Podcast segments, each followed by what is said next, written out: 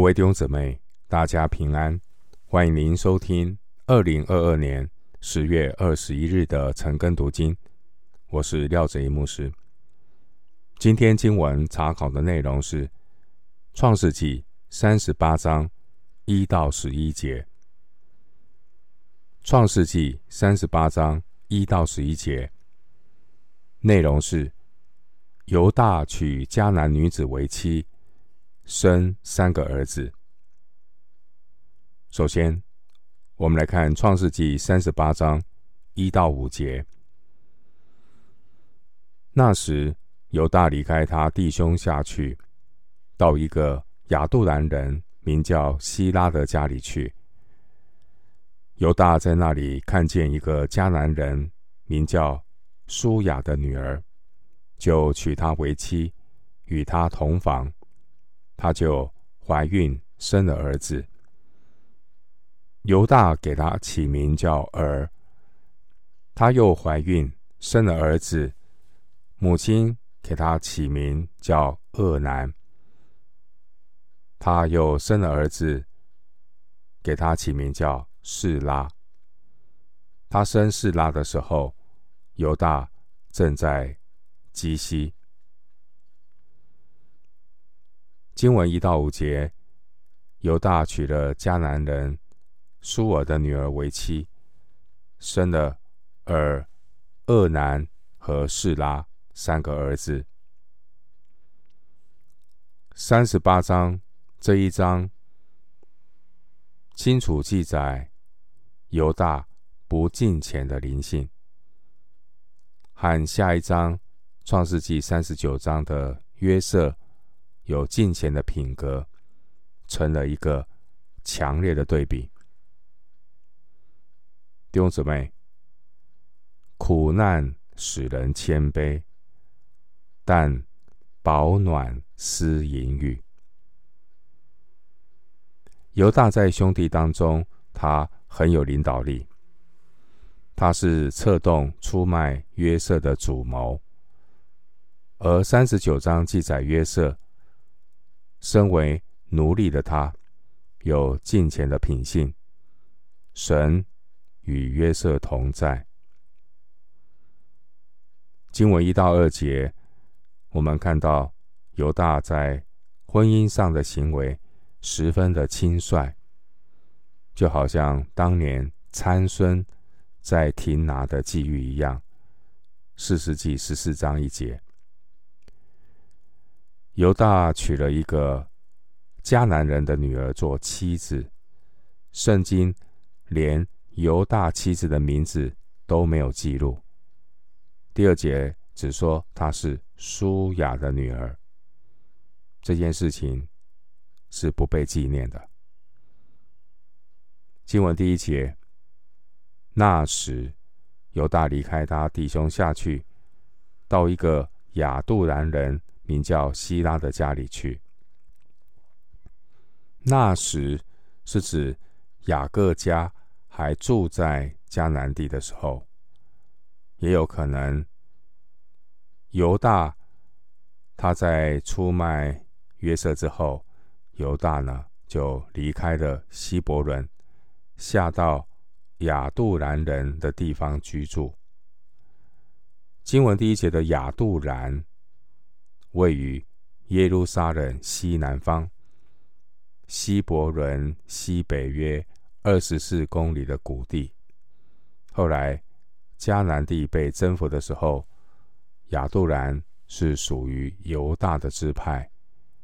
历代志下十一章五节七节。亚杜兰这个地方，因为大卫曾经藏身在这里的洞穴。而出名。经文第一节，这位亚杜兰人希拉可能是犹大的朋友。犹大呢，就暂时寄居在他朋友的家里。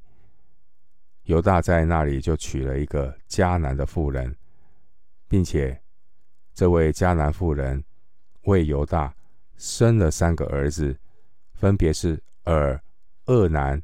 和示拉，犹大与迦南人通婚，破坏了亚伯拉罕、以撒、雅各的家风。在此之前，以色列人为避免与迦南人通婚，这样的家风也成为家规。后来借由摩西所颁布的西乃律法，也有不与外邦人通婚的条例。参考出埃及记三十四章十四到十六节，申命记七章三节。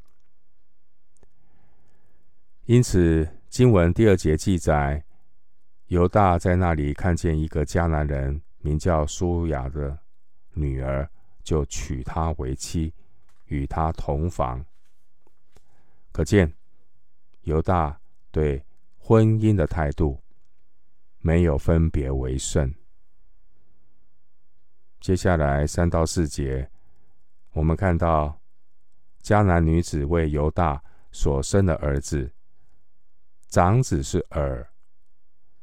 后来经文第七节说，犹大的长子珥在耶和华眼中看为恶，耶和华就叫他死了。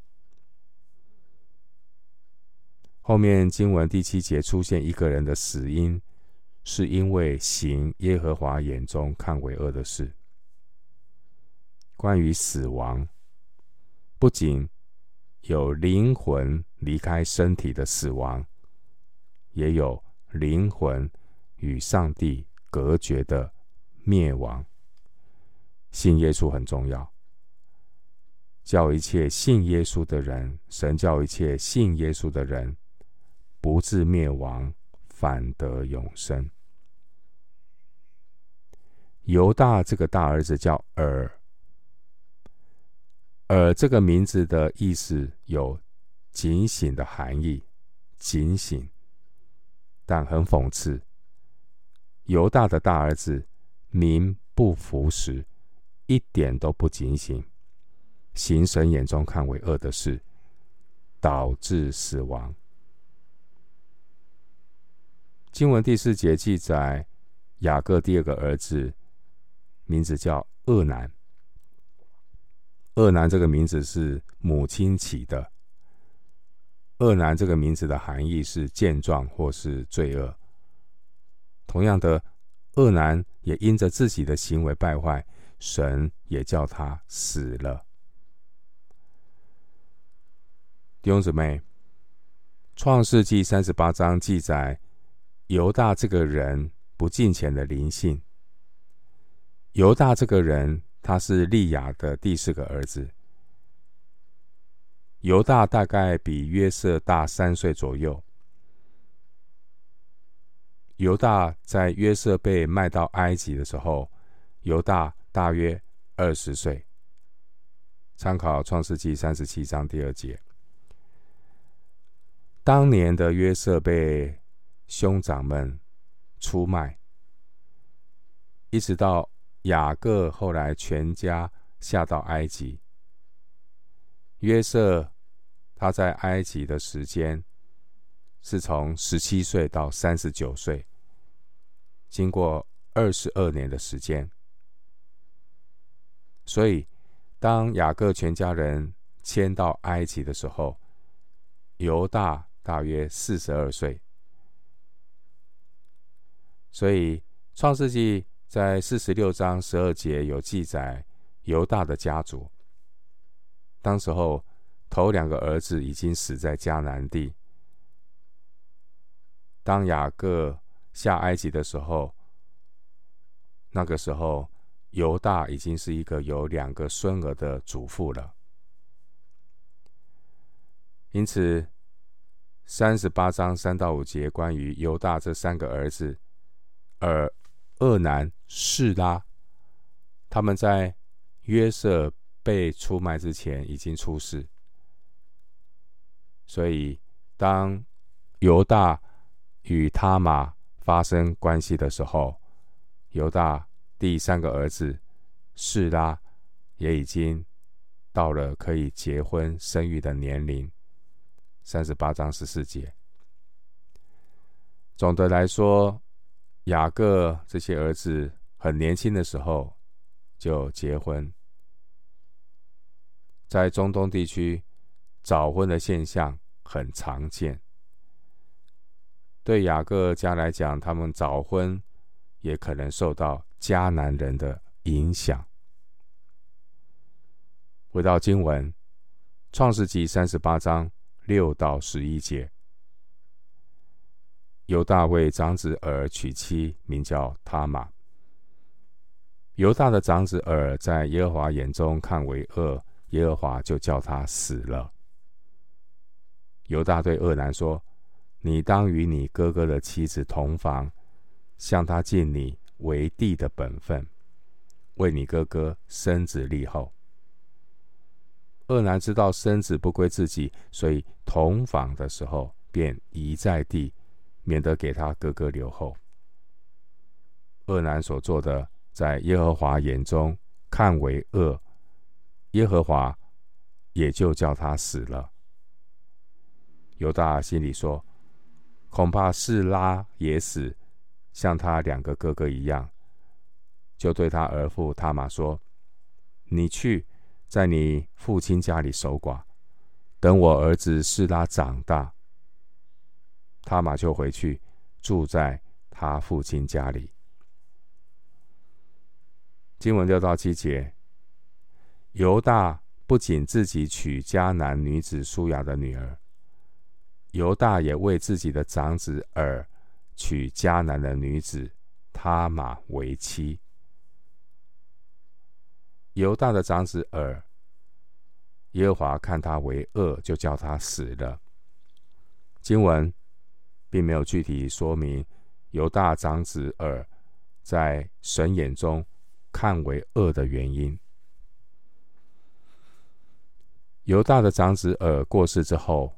经文第八节，犹大对他第二个儿子俄南说：“你当与你哥哥的妻子同房，向他尽你为弟的本分，为你哥哥生子立后。”但是呢，恶男却不愿意按照惯例为哥哥来传宗接代。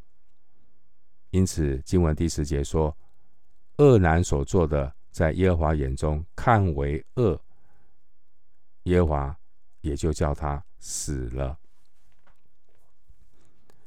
经文第六节和第十节，圣经连续两次记载神以死亡来报应在神眼中行恶的人。这两个犹大的儿子二和俄南。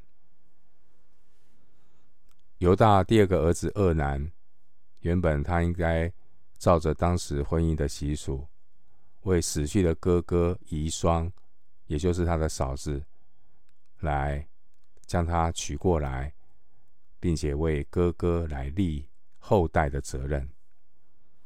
但是恶男不肯，这是一个不愿意负责任的做法，并且经文的描述。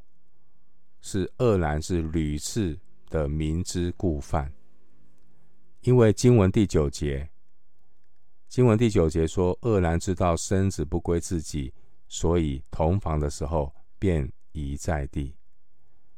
第九节这句经文按照原文的翻译是：恶男知道生子不归自己，所以每当同房的时候便遗在地。每当行房的时候，恶男应该尽本分，但恶男却是故意的逃避责任。弟兄姊妹，我们从恶男在家庭责任上明知故犯，不尽上本分，对我们的灵命有什么样的反思呢？一个人如果故意犯罪，赎罪的祭就没有了。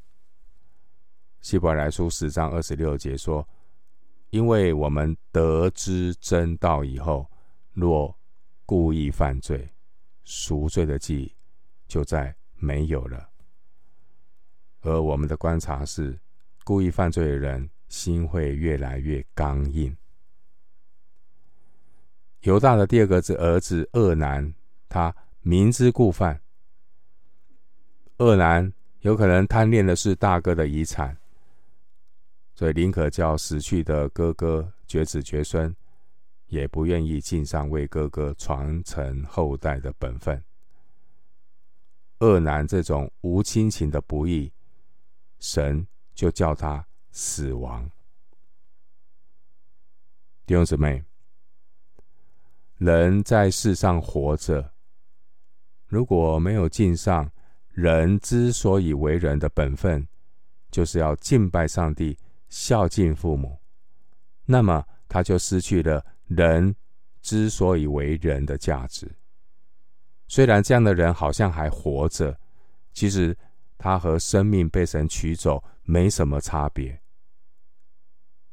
人之所以为人的根本，就是要尽人当尽的本分。传道书十二章十三节，经文十一节，当犹大看到俄南也死亡的情况。犹大就不敢叫他第三个儿子示拉再去再娶尔的遗孀他玛。一方面，当时候示拉还没有长大成人，不能够结婚，因此呢，犹大呢就只是口头上敷衍他的媳妇他玛说：“请他玛先守寡，等犹大小儿子示拉。”长大之后呢，再说。但是后来，示拉虽然长大了，犹大还是没有让示拉娶他玛。弟兄姊妹，今天我们读创世记三十八章，这一章是穿插进来的一个插曲，内容是犹大和他的家庭。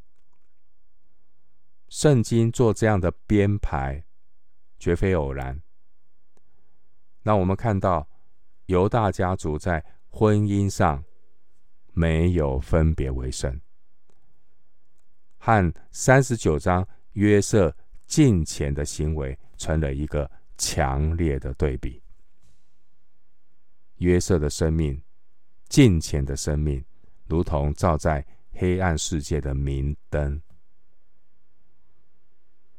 弟兄姊妹，今天我们看到犹大的家庭有这么多的不完全。犹大他本人在婚姻上没有分别为圣，他也影响他的孩子在婚姻上也没有分别为圣。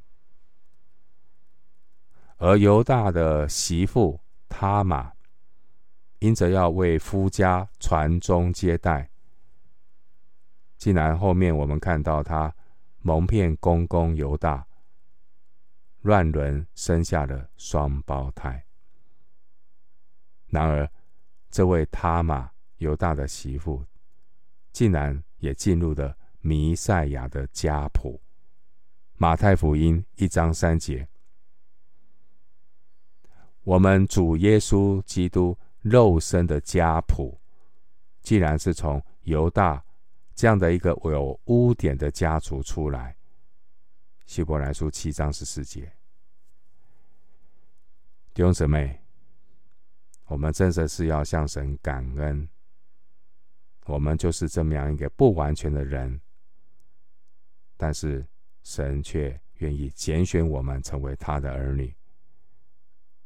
更感谢神，让我们有恩典来服侍神。